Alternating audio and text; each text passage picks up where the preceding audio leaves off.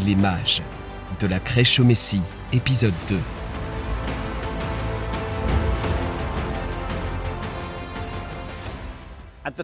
Au moment de la naissance de Jésus, il y avait en Orient des mages qui cherchaient à connaître la vérité.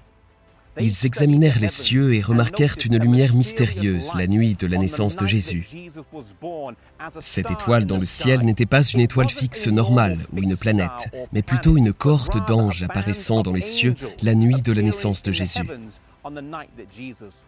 Ils avaient étudié les prophéties et sont sans doute tombés sur Nombre chapitre 24 verset 17 qui dit ⁇ Un astre sort de Jacob ⁇ Se demandant si cela pourrait être le signe de la promesse du Rédempteur, ils se mirent en quête de savoir de quoi il s'agissait.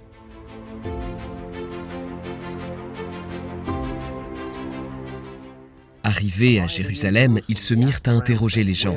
Où est celui qui est né roi des Juifs? Mais on ne prêta pas attention à eux. Cependant, la curiosité du roi Hérode fut suscitée. Il les fit venir au palais, leur dit d'aller trouver le jeune enfant et de revenir lui dire où se trouvait l'enfant afin qu'il puisse aller l'adorer. Le roi Hérode était un édomite et n'était pas aimé des Juifs. Il n'a occupé ce poste que parce que les Romains l'appréciaient. Mais sa véritable intention était de tuer le bébé Jésus et de faire disparaître toute menace pour son règne. Les mages sont allés trouver l'enfant Jésus et lui apportèrent des cadeaux, comme c'était la coutume à l'époque. Ils lui apportèrent de l'or, de l'encens et de la myrrhe.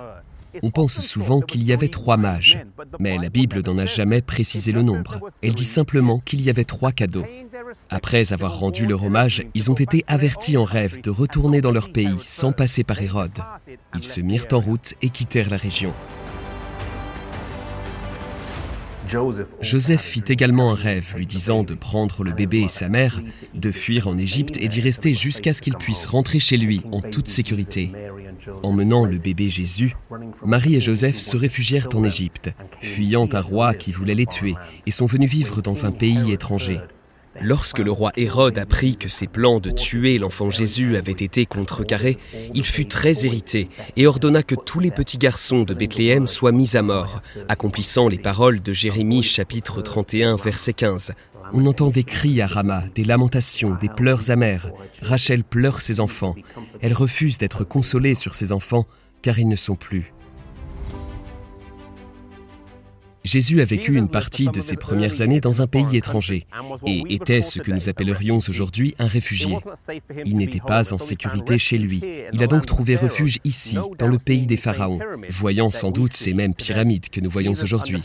Jésus comprend ce que c'est de vivre dans un pays étranger, d'apprendre une nouvelle langue, de paraître et de parler différemment. Ce ne fut pas facile d'y grandir.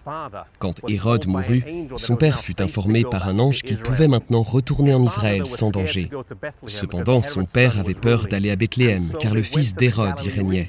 Ils se rendirent donc dans la région de la Galilée et habitèrent dans la ville de Nazareth. Les mages n'étaient pas juifs, mais ils étaient sincères et sérieux dans leur recherche de la vérité. Ils nous servent aujourd'hui d'exemple, comme de nombreuses personnes qui essaient désespérément de trouver clairvoyance et compréhension au sujet des questions fondamentales de la vie. La Bible dit ⁇ J'ai d'autres brebis qui ne sont pas de cette bergerie. Elles aussi, je dois les amener. Et il y aura un seul troupeau et un seul berger. Puissions-nous être réceptifs aux actions du Saint-Esprit et accueillir ceux qui parviennent à la connaissance de la vérité.